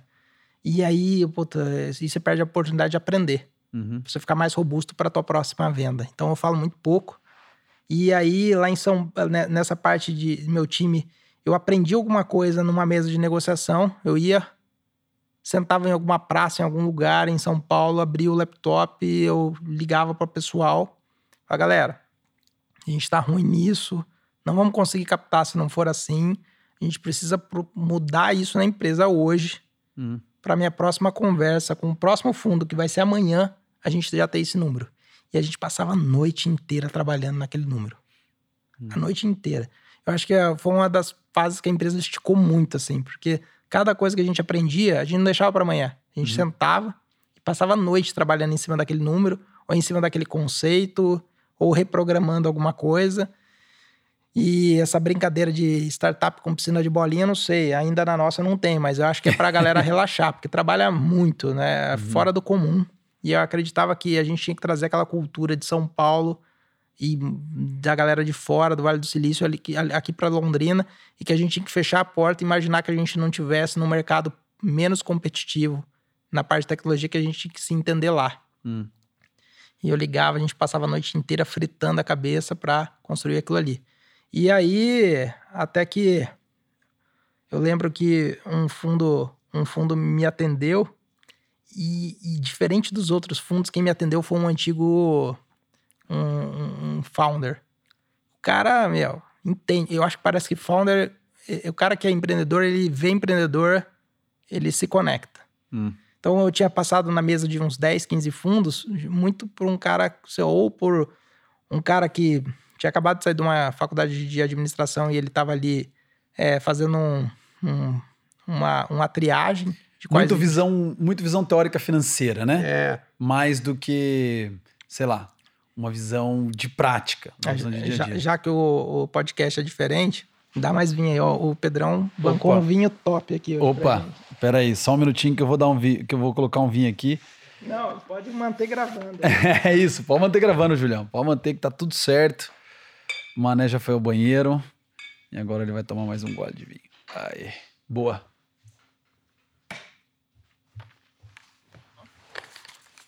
Só arruma o microfone aí pertinho e boa. Boa, voltando para minha posição aqui. E, e, e aí, eu tinha passado por muita mesa de cara que, puta, denso pra caramba, cara que tinha passado em boas faculdades, perguntando de vários KPIs, puta, alguns que eu não fazia noção de como tirar aquele KPI, ou porque não era o nosso momento. E aí, uma vez, eu fui indicado para conversar com o Mário Letelier, meu até hoje, cara. Fala, conversei com um cara e a conversa dele era diferente, mas eu não sabia quem era, ele era. Eu sabia que eu estava na Domo, uma empresa de investimento, de um venture capital, seed money, série A. E aquele cara me atendeu e ele fez umas perguntas totalmente, mas totalmente diferentes dos outros. Totalmente diferente. De vez de perguntar de todos os KPIs, ele ficou interessado no mercado, de como aquela máquina movimentava, de como a galera vivia, do que, que a gente comia, enfim, umas conversas. Cara, esse cara é sem base. é- Acho que foi nada a ver essa conversa pra mim. Uhum. Mas depois ele pegou e me ligou e falou: Porra, mané, gostei da sua, da sua empresa pra caramba, vamos conversar de novo. Fui dar um Google lá ver quem que era o cara, ele era o CFO, ele era um fundador do, do Buscapé. E caceta. e eu, Puta, devia ter me preparado melhor. Pessoal. é, pô, foi, foi um papo tipo assim, ó, não foi numa mesa de reunião. Eu fui lá na Doma, eu falei, cara, jeitão dele, ele, ele de Chile. É, porque ele é chileno, né? Ele falou, pô, ele tem um sotaque diferente. Ele, pô, dá, dá pra gente conversar aqui mesmo? Eu não tem sala, sala tudo ocupada, a gente tá mudando de escritório e tal. Falei, ah, sem problema nenhum, vamos conversar aqui. Falei, puta, mais um que vai só dar uma olhada na árvore, colocar ali É o deck no, no portfólio, ver- acompanhar durante uns seis meses. Se a gente ia estourar, beleza, esse cara vai. E ele pegou a gente, sentou num sofá, lembro até hoje. Salinha bem apertadinha. Você quer. Eu falei, você quer que eu coloque o deck? Não, não, conta aí como é que é, mostra na tela do teu computador mesmo. Trocamos uma ideia e dali desenrolou. E desenrolou, acho que Deus faz as coisas muito certas, assim. Eu sou muito, muito crente, sabe? Muito crente em Deus. Eu acho que todo esse trabalho que eu faço é um pote que eu, eu, eu faço uma imagem de um pote que eu tô criando e Deus vai lá e, e bota a benção em cima. A benção não vem se não tem o pote, Uhum. então não vai adiantar nada. Não adianta também eu fazer o pote e não rezar, porque não vai vir a benção. E falei, porra, esse negócio aqui é demais, né? E, eu, e, no dia a dia, fora do podcast, eu falo bastante besteira. Então, não comunga muito, não comunga muito a parte cri- cristã, eu peço licença poética para Deus. E, e, e aí eu falei, porra, foi diferente pra caramba desse cara. Esse cara é diferente. Ele me ligou e o negócio começou a caminhar. Começou a caminhar, começou a caminhar. E super deu certo de a gente é, casar ali. Embora é, o casamento demorou mais um tempo do que o empreendedor, ele é muito imediatista, né? Pô, o dinheiro vai cair amanhã. E não é bem assim Sim. levou um tempo, esse negócio de ritos que eu fui aprender de due diligence, de esperar o dinheiro cair e, e provar KPI de fato, enfim, foi um puta parto que eu aprendi, mas que naquela, naquele momento tinha olhado para trás, fazia um ano e meio que a gente tinha startup e a gente tinha sido chancelado num seed e que a estratégia tinha dado certo. A gente tinha pulado o anjo uhum. e tinha recebido um seed numa baita negociação. Uhum. Porque a negociação, a gente, normalmente, num seed money, você libera 10, 15% da empresa, a gente tinha liberado menos de 4%. Uhum. Porque eu falei para eles, ó, como o negócio estava tracionando, bootstrap, ó, não preciso de dinheiro. Quanto mais vocês enrolarem, mais eu vou crescer. Vai ficar mais caro. Vai ficar mais caro. E aquele jogo, porque quem tem um não tem nenhum. Até que chegou um outro fundo também quis. Aí gerou competitividade. E uhum. aí eu falei, ó, vamos fazer o seguinte: se vocês não querem pagar esse preço, eu quero só um pouco do dinheiro para mostrar a atração, depois vocês pagam o dinheiro em cima da atração. Eles deram esse, essa injeção de capital no ano é, de 2000, foi no ano de 2019. 2018 a gente criou o negócio. 2019, 2017 eu comecei o MVP, 2018 a gente rodou inteiro, só no bootstrapping. Em 2019 eu saí para captação. Demorou pra caramba, demorou nove meses, então tem que estar tá preparado, porque foi em setembro de 2019 que a gente falou, beleza, vamos dar mão. E só em fevereiro de 2020 eu recebi a metade do dinheiro para trabalhar. Ou seja, eu demorei um ano e dois meses para receber o dinheiro de fato. Quando eu saí da captação, demorei um ano e dois meses para receber o dinheiro. Uhum. E aí, lá na, nesse, fundo, nessa, nesse fundo, uma, uma das dicas que eu dou é entender não só a, o venture capital que você está entrando, mas qual, qual fundo deles você está entrando. Então, uhum. tinha uma participação mista. Nesse fundo, você tinha que ter um anjo, ou seja, eu tinha pulado etapa. Então, eu tive que arranjar um anjo para co-investir. Lógico que eles indicaram. E, pô, o meu anjo foi super bacana. É uma empresa bem estruturada do, do Espírito Santo, de um empresário mega de sucesso, chamado Valdir da Horto. Ele é dono, ele e o filho dele, o filho dele fera no mercado de advogado para startups, esse cara formado em Cambridge, várias dicas, então não pude dar sorte maior. Legal. E eles investiram em fevereiro, deram a primeira tranche do dinheiro em fevereiro de 2020 e como era um dinheiro menor para menos de 4% da, da empresa, 4, 5% da, empre 4 da empresa, é, consegui dar um, uma puta pancada na empresa. Fazer uma máquina de vendas, porque a gente estava super saudável. A gente, se a gente sabia fazer com o nosso dinheiro, imagina com, com dinheiro excedente, né? E aí deu uma pancada, depois entrou a segunda tranche do dinheiro em setembro. Eu lembro que, meu, era para a gente entregar no listing nosso, em janeiro de 2021 agora, antes da segunda rodada que a gente ia, ia fazer, era para a gente entregar, sei lá, 40 mil imóveis. A gente estava com 72 mil imóveis. Uhum. Era para estar com 45 imobiliárias no portfólio. Acho que a gente virou com 99. Passados três meses, dois meses e meio que a gente está agora, a gente está com 186. Uhum. E grandes empresas é, dentro do portfólio, como JHSF, usa, que é super alto padrão, usa 100% é, do aplicativo de vendas deles, é, é todo o Arbo. Então a gente escalou rapidamente e só que quando você escala rapidamente, também você queima a caixa. Porque eu coloquei muita imobiliária para dentro e a gente precisou fazer uma negociação voando. Assim, o cap, a, a, o cash, o, o, a queima de caixa. Burn foi, rate lá, né? Burn, foi super rápido, porque se eu não tinha 35 mil imóveis no listing, eu tinha 70 mil imóveis no listing, eu tinha que gastar o dobro de marketing. Uhum. Então o dinheiro que era para durar até agosto de 21, fevereiro de 21, acabou. Acabou sorte que eu sou, cara, assim, ó, dentro da minha, da minha habilidade principal é, é, vendas comercial, mas a segunda habilidade que eu tenho é finanças. Tá. Então eu acho que eu, sei lá, eu jogo de atacante, sei jogar de, de se precisar eu jogo de zagueiro. Uhum. Talvez meio campo ali eu sou Mas ruim. nós que jogamos bola, eu sempre brinco que eu, eu acho, eu particularmente acho que a posição de atacante e zagueiro são as mais parecidas. Se você souber jogar bem de atacante, você sabe jogar bem de zagueiro. Ah, e, talvez eu não saiba jogar bem de, no mundo dos negócios de lateral, de meio de campo, é, marketing, produto, desenvolvimento. Mas de goleiro ali, de financeiro uhum. e de atacante é o, é o que eu sei fazer. Hard skill, assim.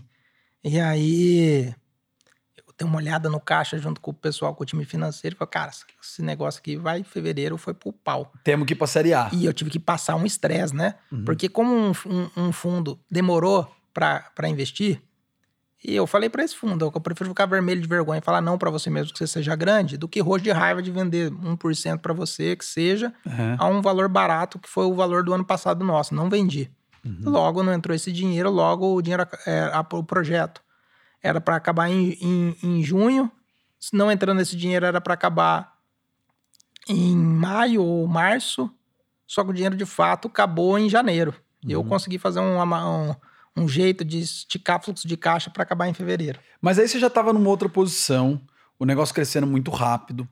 É, aí você vira empreendedor Endeavor nesse meio tempo, que, querendo ou não, te dá uma chancela de um cara que está trilhando um caminho de sucesso dentro da startup, sem garantias, né? A gente sabe que não tem nenhuma garantia de sucesso. É, mas aí você já está numa outra posição e passa para uma segunda momento de captação. Sim. Num outro, numa outra posição diferente daquela primeira vez, correto? Mas falar que, puta, passou um estresse, viu? Porque como o barco tá maior, porque esse negócio de falar é, do, do, do, empreendedorismo é, é, é tipo uh, você pular do, do avião e, com o paraquedas desmontado. Ou seja, voltar pro avião você não consegue. Voltar uhum. a ser menor, você não consegue. Uhum. E se você não montar bem o paraquedas no tempo certo, você vai se esborrachar lá embaixo. E aí o dinheiro indo, indo, indo, indo. Você não quer vender a tua empresa é, mais equity por, por um valuation que você não acredita. Você começa a abrir outros espaços e negociar, e negociar, e negociar. E eu vendo assim, porra, não tenho um term sheet na mesa. Uhum. Os term sheets que queriam, eu não, eu não achava justo. E era novembro, o term sheet não estava na mesa. Grandes fundos começaram, parece que não existe isso no mundo de venture capital, começaram a assediar a gente. Mas não porque eles queriam investir agora, mas eles queriam começar a acompanhar a gente. Ficar de olho. É, desde o começo, tipo categoria de base no futebol. e aí, porra, a hora que mega, mega fundo de investimento internacional começaram a ligar pra gente, falei, porra, eu com esses caras me ligando e ninguém desses venture, desses é, fundos de série A colocando dinheiro logo na gente, que hum, loucura é essa? Então, até brinquei com você antes da gente começar a gravar o podcast, que, pô, o mercado brasileiro está mais estruturado do ponto de vista financeiro para startups? Sim, está. Entretanto, o venture capital brasileiro não é tão venture assim. Né? Ele hum. não quer correr tanto risco, ainda mais. A versão a risco do brasileiro é enorme. É, é, e aí, como o brasileiro tem uma aversão a risco, coloca o dinheiro no venture capital o venture capital não quer fazer cagada com o dinheiro dele, principalmente se ele é um venture capital seed série A. Sim, é um venture capital que morre de medo de errar, né? Morre, morre. E se você não tiver um par no, na gringa fazendo parecido, se você quiser inovar demais, uhum. o brasileiro não está muito afim de correr tanto risco assim, né? Então você tem que ter é, crescer rápido para um gringo investir um fundo gringo investir em você, porque ele corre riscos. Fundos brasileiros não são tão, tão venture assim. E, e aí, porra, oh, caramba, cara, esses caras. E aí eu comecei a ver que quem tem um não tem nenhum. Comecei a fazer leilão ali, leilão, um leilão do bom sentido, porque você não pode ficar tão assim, pô, tem que ser esse fundo aqui, porque se não for esse fundo eu vou me queimar. Não, cara, você tem que abrir, porque o fundo ele tem a vida dele, ele vai investir em outras startups, você tem que, você tem que correr atrás do teu. Sim. E aí, cara, aquela veia de vendedor, falei, pô, tem que conversar com tal fundo grande aí, e de fato ia conversar com esses fundos grandes em novembro, mas só para se conhecer, né? E, e aí, pô, ó, tô indo conversar com tal fundo grande que quer me ver, não que ele vai me comprar, mas ele quer me ver. Puta, nossa tese é super boa, investe na gente e tal. E aquela captação demorada, demorada, demorada, até que em janeiro, de novo, a benção vem pro pote e fala, beleza, vamos investir aqui em vocês e do valuation que vocês estão pedindo, sem desconto. Uhum. E aí o nosso investidor antigo, que é a Doma, também falou: vamos junto, vamos investir também. E graças a Deus, em fevereiro já estava no dia 1 de fevereiro, quando eu precisava de fluxo de caixa no dia 5 para uhum. pagar a folha de. Por que, que eu falo que era mais seguro, tinha passado pelo scale up da Endeavor, mas caixa é caixa. Se você não tiver caixa para pagar o funcionário no dia 5, você está lascado. Sim. E meu caixa acabou no dia 1 de fevereiro. acabou, assim, acabou. E no dia 1 de fevereiro eu recebo o aporte novo. Falei, ah, meu E Deus aí, o aporte de quem? Só para o pessoal saber como ah, foi essa gente, história? A gente tem um, um, um, modelo diferente, porque tem um estratégico que investiu na gente. Porque uhum. tem um modelo de negócio é, fora do Brasil que ele entende que não existe só o funil de vendas do mercado imobiliário, mas toda a parte sinérgica uhum. de fintech em volta. É que você tem que emprestar dinheiro para o proprietário, emprestar dinheiro para para quem está tomando o, comprando o imóvel. Se a gente entregar mais soluções que estejam envolvidas com, a, com, com o mercado imobiliário, né? Então, é, o cara... Aí, Precisa tipo, de financiamento, o cara precisa comprar móvel para casa depois que ele compra, enfim. o corretor precisa não receber, quando receber o financiamento, é só Isso, daqui três meses ele precisa antecipar, enfim. Uhum. E isso na China funciona super bem. Que E é, aí- vocês têm um benchmark lá, né? Que é Tem. a Bake. A Bake, ó, pô, tu fale 85 bi de dólar, um negócio absurdo. E aí tem uma startup do mercado, do mercado brasileiro que ela é a maior startup do mercado finan do, a maior fintech do mercado imobiliário brasileiro, que chama Cashme. E a gente fez um tipo de negócio um pouco diferente, porque e, diferente porque geralmente você não coloca um estratégico, mas ele não é tão estratégico assim, ele é só do mesmo mercado, investindo dentro do teu cap table. Certo. E como ele Cap table, para quem não sabe, são sócios, tá? Sócios. Basicamente é, a, a- é quem são sócios do negócio. O cap table é o jargão de, startups. É. Pô, quando você vai traduzindo, é que eu esqueço às vezes.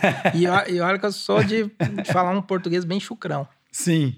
E, e aí, é, a, a Cashme, pô, faz todo sentido a gente se plugar. Uhum. Então, não é um casamento, mas é um namoro, né? Então, você ser um investidor, é lógico que eles estão numa fase assim, eles são um, um candidato a unicórnio, que Uhum. tem uma mega empresa por trás, que tem listado em bolsa, que é a, a, a Cirela.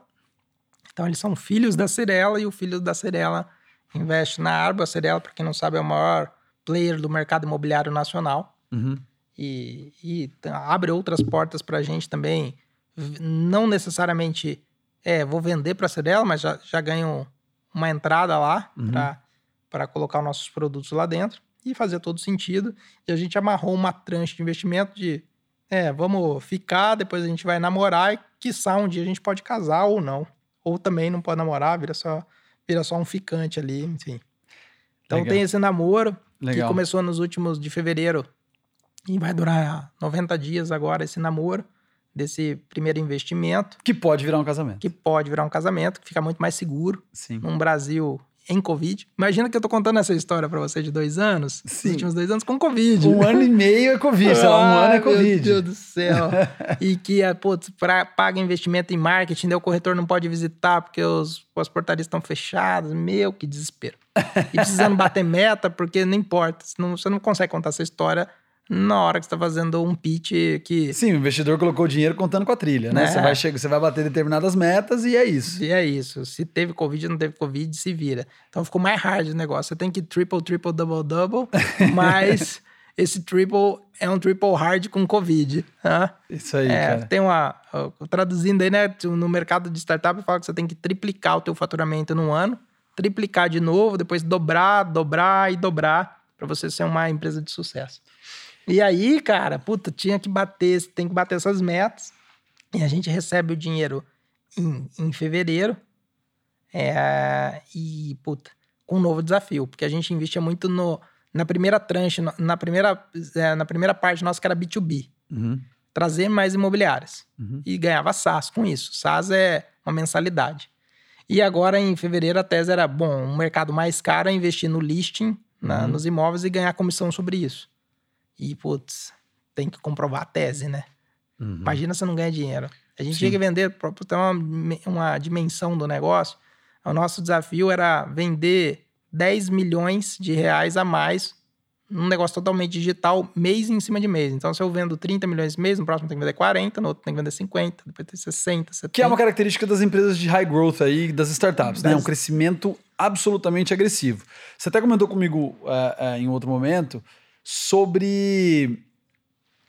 Cara, que foi um dado que eu fiquei, achei interessantíssimo. De que a Arbo, na velocidade que ela está hoje, ela ultrapassa uma das maiores imobiliárias, se não a maior imobiliária do Brasil, sem entrar em nomes, é, número de imóveis disponíveis na plataforma rapidamente. Sim. É, Esse ano a gente... Imagina, uma, uma imobiliária que tem sei lá, 80 anos. 80 Não é. anos. Ok. Mais de 80. Acho que 81, 82. Mas a, a gente passa, e quando você fala assim, ó, um portal imobiliário, o Zap, Vivael, eles têm 3 milhões de listing, sei lá, tô Uhum. chutando aqui, muito mais de 20 milhões, sei lá quantos milhões de listing ele tem. Uhum. Só que ele tem o dado do imóvel, ele não tem o dado do proprietário e fazer o transacional. Ele Hum. anuncia o imóvel, ele ganha como market como Só marketing, marketplace, né? Marketplace. Nós, a da Arbo, a gente coloca o proprietário, todo mundo de dentro do negócio e a gente ganha em cima da transação e não sobre em cima do anúncio. Hum, Então a gente é um marketplace que é, fora do Brasil, essa parte de marketplace ganhar SaaS Uhum. passou-se um pouco a época e o CRM ganhar SaaS passou-se um pouco a época. É dizer assim, ó, não vou te cobrar empresa uma mensalidade. Eu vou cobrar do que você vender, eu tô junto. Ou seja, a gente Skin tá- in the game. Skin in the game. Então, essa época do SaaS, ela tá virando um negócio meio commodity, assim, sabe? Uhum. Ah, passou. Então, as startups estão pensando em né, nessa parte só de SaaS. É, depende do mercado, mas dá uma boa pensada sobre isso, porque isso fora do Brasil tá virando. ah, tá virando commodity. É, no mercado que você tá atacando, você consegue ser skin in the game com o teu, com o teu cliente? Uhum. Ganhar se ele ganhar e perder se ele perder? Uhum. E a Arbo é a primeira no mercado imobiliário a fazer isso. Talvez uma dos- das verticais no, no- no Brasil a ganhar take rate. Uhum. E aí a gente falou, pô, a gente sabe o que a gente está fazendo em marketing, a gente sabe como qualificar o imóvel, a gente sabe como qualificar o corretor, sabe como dar experiência para o cliente final. Então a gente está junto na guerra de, pô, se der bom, dá bom para todo mundo, se der ruim, deu ruim para todo mundo.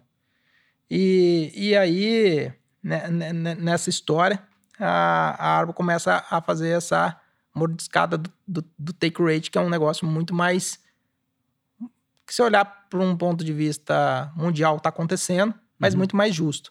E aí, essas, essa, quando você olha para o lado de imobiliárias, é como se a gente fosse uma imobiliária de imobiliária. Ou seja, a gente tem o listing, a gente ganha, conheço o proprietário, eu conheço os dados dele, Uhum. e a gente se compara a uma imobiliária. Se eu me comparar a uma imobiliária, ainda nesse ano a gente passa o listing da maior imobiliária do Brasil Perfeito. que a gente tem um- uma, uma capacidade de crescimento muito maior, porque a gente tem uma capilaridade grande. A partir do momento que eu visto uma empresa, uma imobiliária que está num determinado bairro do Brooklyn, sei lá, que tem 10 mil imóveis, eu tenho 10 mil imóveis mais no nosso listing. Sim. E eu ajudando essa empresa a crescer. Sim. Eu vou lá e plugo numa imobiliária de Curitiba com 15 mil imóveis. Então, nesse volume todo, a gente, é, mês a mês, para entender hoje o nosso jogo, 32, na média, 32 novas imobiliárias entram é, para dentro da árvore. Quando entram 32 empresas, entram na média 60 mil imóveis com proprietários. Então, 60 mil imóveis mês em cima de mês, a gente tem uma capilaridade muito grande de listing. Legal, cara. Pra gente finalizar, o papo tá bacana, a gente já tá conversando aí faz um tempinho, mas pra gente finalizar, cara, eu queria. é, eu sei que você até já comentou aqui que é um cara que veio de Congonhinhas, né? Querendo vir pra Londrina, entendendo que, pô, o sonho, o jogo, ele precisava jogar em Londrina, né? Que o jogo de Congonhinhas já não fazia sentido. Aí, cara, hoje no meio do caminho você decide que, pô, precisa jogar o jogo de São Paulo, né? O jogo Brasil, né? Vai lá, capta grana, começa a, a ser uma das startups aí aqui do, no interior do Paraná mais bem-sucedidas, né? Scale Up Endeavor, etc. É, e eu tenho certeza, te conhecendo muito bem, de que esse não é o último jogo. São Paulo não é a última, não é a última fase desse jogo. É, pra onde você quer ir, cara? Qual que é o sonho grande? Ah, eu, eu acredito assim que, ol- olhando do, do ponto de vista, você vê que eu nunca saí do mercado imobiliário. Uhum. Então, eu tenho uma, uma paixão muito grande pelo mercado imobiliário. Hoje eu tenho duas paixões, que é a tecnologia e o mercado imobiliário, startups e o mercado imobiliário. Mas falando do sonho de árvore, assim, eu, eu entendo que eu fui corretor e sou corretor há muitos anos. Eu sei o que é ser um corretor de imóveis, como levar dinheiro para sua família. E eu acho que o mais legal do nosso jogo é que hoje eu dou conforto para o corretor, competitividade para o corretor versus outras startups, e ele consegue levar dinheiro para a família dele. E o que me move hoje, assim, puta, o que me movia antes era água na bunda. Se eu não fizesse o negócio, ia quebrar. Hoje, é, continua sendo assim, claro, mas é, mas eu, eu recebo, recebi mensagem de um corretor falando, pô, eu vendi três imóveis e mudou o Natal da minha família. Uhum. E eu comecei a, a desempenhar muito melhor com essa ferramenta. E eu- antes eu vendia um imóvel por mês, agora eu vendo três imóveis por mês.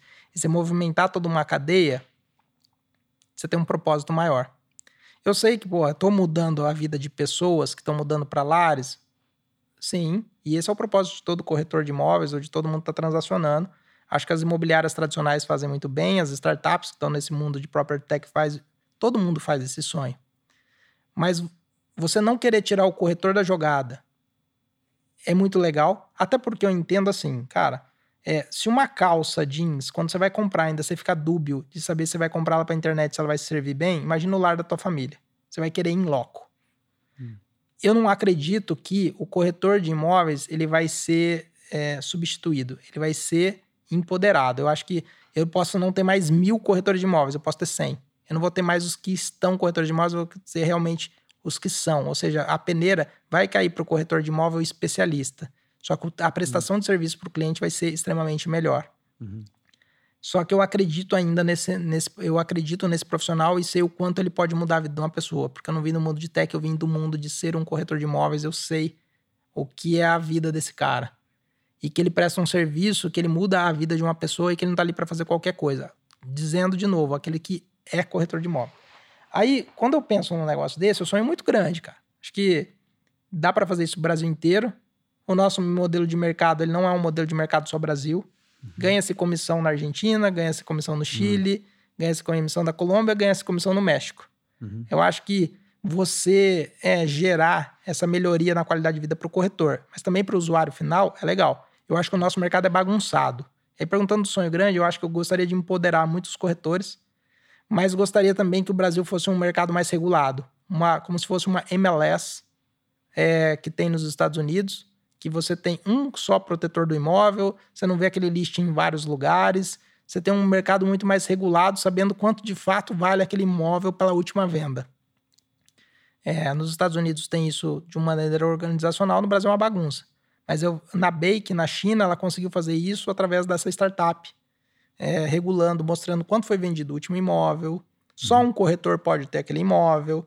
E ele começou, ele conseguiu é, privadamente construir o que a MLS foi feita nos Estados Unidos. Eu acho que o sonho, além de empoderar o corretor, é organizar o mercado imobiliário, porque é um mercado extremamente robusto. É um mercado de sonhos e de alto giro financeiro. Então, se você tem um imóvel, geralmente é o maior bem que a tua família tem. Você tem mais dinheiro investido naquele imóvel do que dinheiro investido num banco, na maioria dos casos brasileiros. E se eu sou, se eu sou locatário, maior parte do meu custo familiar é o aluguel e o supermercado do que as outras coisas. Então, a gente mexe na vida do brasileiro e eu acredito que dá para a gente fazer uma experiência super legal, empoderando o corretor e organizando esse mercado com informação. Muito bom, meu amigo. É, pô, foi um prazer bater esse papo com você. De Congonhinhas para o mundo. Congonhinhas, vamos passando por Londrina. Mas, cara, muito legal. Acho que a gente já conversou bastante sobre isso bastante orgulho aí do trabalho que vocês, estão, que vocês estão fazendo. Parabéns. É, que seja o primeiro papo de muito, pô, já estamos uma hora e meia aí, foi muito bom. Obrigado. Pô, obrigado eu. Achei que. Quando você falou, pô, vamos fazer um podcast descontraído, sem pau, eu falei, ih, vai dar lasqueira, não, não vai dar. pô, super legal, fluiu super demais. Tranquilo, né? Foi muito legal. Obrigado pelo convite. Valeu, Mané. E adoro conversar contigo. Valeu, cara. Um abraço. Abraço. Valeu. Valeu, galera. Obrigado a todos aí. Espero que tenham curtido. Um abraço. Abraço.